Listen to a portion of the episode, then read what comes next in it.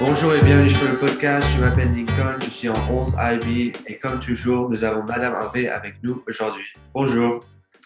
Bonjour Lincoln, comment ça va? Vous allez bien et vous? Très bien, très bien. L'automne arrive. Oui, c'est vrai, c'est vrai. Donc aujourd'hui, nous avons une invitée très spéciale. Elle est enseignante de français à l'école et aujourd'hui, elle va nous parler un peu d'elle et de sa transition d'enseignante au Community College jusqu'au Lila. Donc, nous accueillons donc euh, maintenant Madame Lefebvre. Merci de nous joindre aujourd'hui. Merci de m'avoir invité. Bonjour Lincoln. Bonjour. Alors, euh, passons, euh, passons aux questions. Donc, pouvez-vous vous présenter vraiment et décrire ce que vous faites ici au Lila? Oui. Alors, je m'appelle Catherine Lefebvre. Je suis née à Bruxelles, où j'ai passé les 25 premières années de ma vie, où j'ai étudié, j'ai fait des études de littérature. Et puis, je suis arrivée euh, aux États-Unis, à Boston d'abord, où j'ai enseigné à l'Alliance française. Euh, j'ai fait, euh, ça aussi à Los Angeles, puis à Pasadena. Et puis, j'ai enseigné pendant cinq ans dans deux community colleges essentiellement. Et, puis aujourd'hui, au Lila, j'enseigne le programme d'IB au troisième, seconde, première et terminale internationale. Quel community college avez-vous enseigné? Euh, alors, j'ai enseigné dans plusieurs, mais essentiellement à Pasadena City College et Citrus College, qui se trouve à Glendora, un peu plus à l'est, sur la 210. Alors, parlons euh, maintenant un peu de la transition euh, au Lila. Donc, comment était la transition entre le Community College et le Lila? Écoute, je me posais la question parce que j'ai reçu tes questions. Je me, je me, suis un peu. Je me suis, je me suis dit, cette transition elle a vraiment eu lieu, euh, ça a été un peu un orage parce qu'elle s'est passée pendant le Covid. Donc, ça a commencé six mois, à peu près six mois avant, euh, avant le Covid. Euh, ce qui, s'est passé dans, un des deux community colleges où j'enseignais, c'est qu'il y a eu une, série de mesures de restrictions budgétaires qui ont fait que mes conditions de travail, qui étaient déjà, voilà, il n'y a pas forcément beaucoup de financement dans le public, donc c'était déjà compliqué avant. On avait des classes de 30 étudiants. Euh, euh, et, bon, à partir de là, les classes de 30 sont passées à, 40 étudiants et on a dû en plus mélanger deux niveaux, donc donner cours sur deux niveaux en même temps. Et en fait, moi, j'ai eu, j'ai commencé à avoir l'impression que, bah, que j'étais un peu limitée, que j'avais vraiment plus beaucoup de moyens pour faire mon travail. Je me, je me sentais très seule là-dedans. Je me sentais très seule dans ma préoccupation pour, les, pour, mes étudiants. Et puis, je voyais mes étudiants aussi un peu, certains étudiants un peu en détresse parce que, parce, que certains étudiants sont, sortent, euh, sont, assez autonomes, mais, certains ont besoin de, plus d'attention. Et à cela, j'avais plus forcément le temps de donner cette attention-là. Et, bon, ça a, été, euh, ça, a commencé à devenir difficile. Et voilà, j'ai entendu, euh, j'avais des amis qui travaillaient au Lila. J'avais bon, bah, conscience qu'ils avaient quand même beaucoup plus de moyens pour faire bien leur travail que moi. Euh, et, et, voilà, c'est à ce moment-là où ça commence à devenir un peu difficile dans mon travail. Donc, à peu près six mois avant le Covid, j'ai postulé au Lila et puis j'ai eu une, classe de ISL au départ. C'était juste une classe. Donc, je venais, euh, je venais tous les matins au Lila euh, enseigner une heure et puis après, je, retournais au Community College et euh, c'est vrai que bon, ben, je me suis rendu compte que en plus là, c'était magique au niveau des, conditions. C'est vrai que j'avais trois étudiants dans cette classe. C'était c'était un, luxe comparé à ce que je vivais euh, au quotidien. Et donc j'ai croisé les doigts pour qu'ils m'embauchent, surtout quand le confinement est arrivé, qu'on est passé en ligne et que donc ma, double classe avec 40 étudiants, il a fait que je la donne en ligne. Et je commençais à sentir j'avais l'impression d'être dans un bateau qui coulait en plein naufrage. C'est une, métaphore un peu tragique, mais c'est vrai que euh, ça a été un soulagement d'arriver au Lila au moment du confinement. Je pense que, je pense que cette, cette, euh, cette, cette, difficulté au niveau des moyens, elle aurait été encore plus difficile en confinement. Euh, D'accord. Voilà. donc, vous avez parlé un peu de, de la transition, les, les, difficultés de la transition et, du community college et au Lila pendant euh, le Covid, mais quelles sont les principales différences entre euh, le Community College et le Lila? Eh ben, moi, je dirais que euh, on a d'un côté une très grosse structure publique et de l'autre une plus petite structure privée. Mhm. Et je pense que essentiellement la différence, c'est que c'est la, distance qui peut, étudier, qui, peut, qui peut exister entre l'appareil administratif et la réalité des étudiants.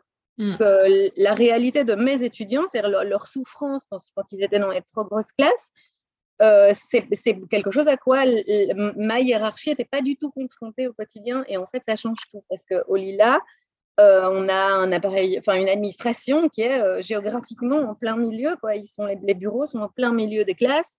ma hiérarchie connaît personnellement chacun de mes étudiants, nommément. Et, et, je vois bien dans les décisions qui sont prises qu'il y a cette conscience-là, en fait, qu'il y, a cette connaissance-là de la réalité des étudiants. Et, et voilà, c'est chouette d'avoir une euh, hiérarchie qui partage euh, cette, la conscience de cette réalité-là. Je ne sais pas si je fais du sens. Oui, oui, ça fait du sens. D'accord. Euh, et donc maintenant, aux questions un peu plus personnelles, juste un peu de, on parle un peu de vous et votre. Parlons de moi.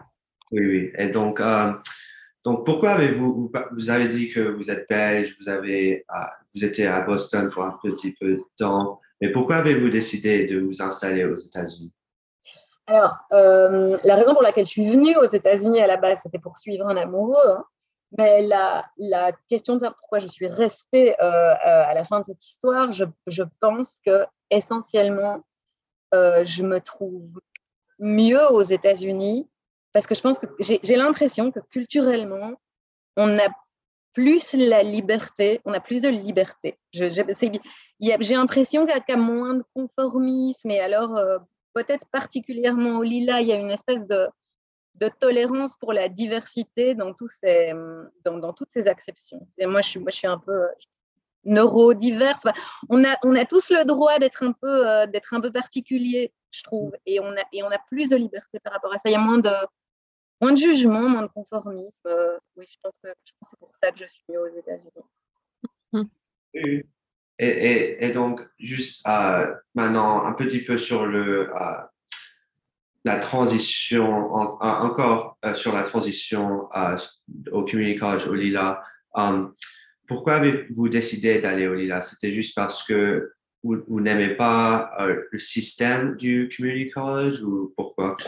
Non, j'aimais, j'aimais beaucoup. Il y a plein de choses que j'adorais au Community College. Ne nous méprenons pas. J'étais vraiment. c'est un endroit, par exemple, où euh, euh, il, y a, une diversité incroyable. C'est, quelque chose qui était, euh, très agréable. J'avais des, étudiants qui allaient de 13 ans à 78. On avait des hommes, des femmes, des gens de toutes les cultures. On avait, on avait des millionnaires, des SDF. Il y avait vraiment toute, toute la population se rencontre au Community College. C'est un endroit où il y a une, une, richesse comme ça, une diversité, où, où on peut se, se, sentir vraiment utile. Euh, mais, mais, par contre, je me sens, euh, je me sens beaucoup plus... C'est un peu dur de le dire, je me sens plus soutenue maintenant. Je me sens, je me sens plus, euh, plus encouragée, plus, j'ai l'impression d'avoir plus d'opportunités, de, formation et j'ai l'impression d'avoir plus les moyens de bien faire mon travail. J'ai l'impression que ça, ça préoccupe aussi ma hiérarchie et mes collègues. J'ai l'impression que le, souci de, du bien-être et de faire le mieux pour les étudiants est partagé au quotidien avec une équipe euh, euh, avec qui je travaille plus directement. J'ai l'impression d'être moins seule, voilà, d'être plus entourée. Ah, oui, c'est plus facile, je crois, Catherine, quand même, de, de, de mettre en place ce, cette approche dans une, un petit établissement. Parce que je, suis d'accord avec toi. Hein. Moi, je trouve que là, on essaye. Moi, j'adore ce mot français euh, qui est difficile euh, à traduire, la bienveillance. C'est un mot qui est super important et qui a été très important pendant le, pendant le Covid et, et pour les profs et, et pour les, les, élèves de plus en plus. Euh, toujours ça a eu de l'importance pour moi depuis les années 80.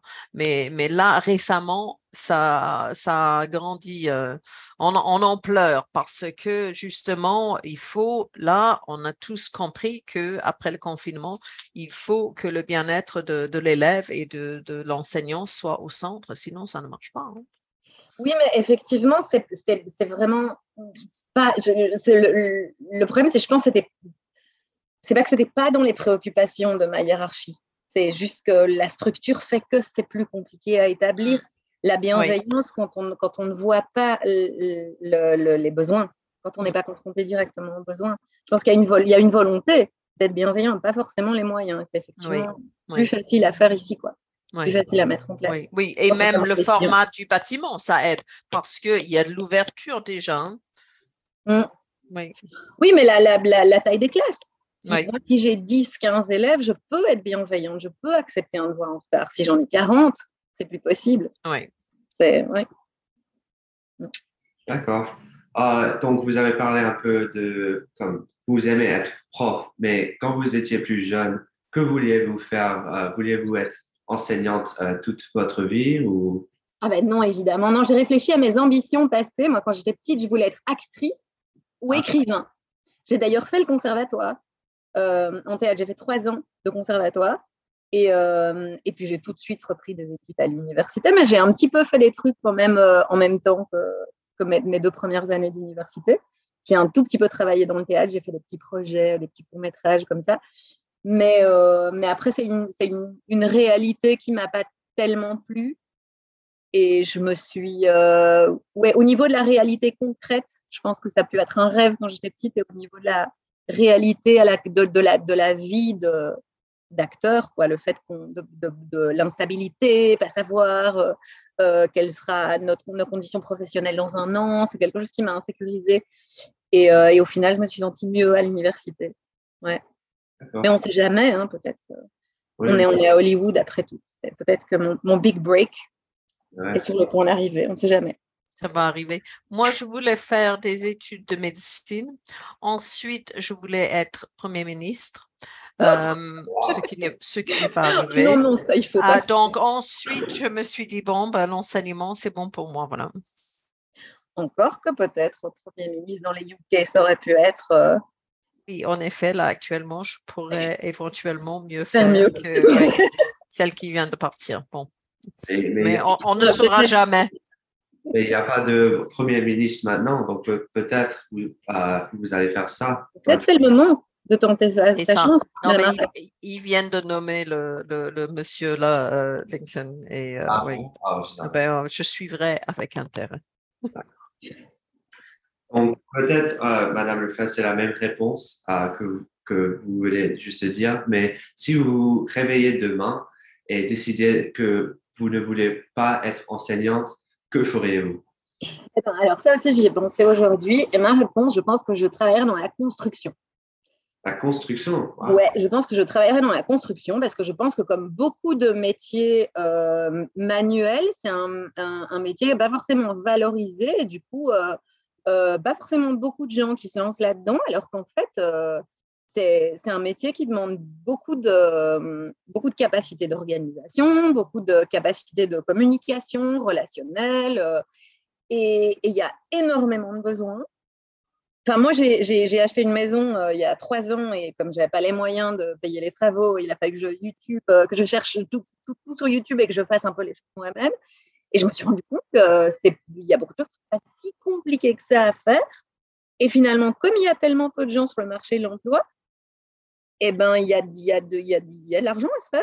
Je, je, je, me demande si je gagnerais peut-être même mieux ma vie en étant, euh, en, étant dans la construction. Enfin, je croise les doigts, j'espère qu'ils ne vont pas me virer au lilas. Et si c'est le cas, grâce à toi, j'ai un plan B. D'accord. Et qu'est-ce que vous construirez? Une maison ou, Non, je pense, que, je pense que je travaillerai à la rénovation de maison. D'accord, d'accord. Ouais. J'aurais des choses à apprendre, hein, mais je suis, je, suis je suis, encore pas si vieille. J'ai le temps. D'accord. Euh, Madame André, est-ce que vous avez des questions pour euh, Madame Lefebvre? J'ai un conseil pour Madame Lefebvre. si jamais Madame Lefebvre va travailler dans la construction, il faut absolument qu'elle lise toutes les, euh, les notices de sécurité. il faut que je porte des, des, un casque et des appareils. Oui, voilà, euh, et les chaussures fermées. Absolument, oui, oui. Il faut que j'évite les Birkenstock. Là, vous, avez, vous avez bien raison, Madame je, je, note, je note. Voilà. Je pourrais sauver mes neuf autres doigts de pied. C'est ça. C'est ça. Et je compatis. Hein.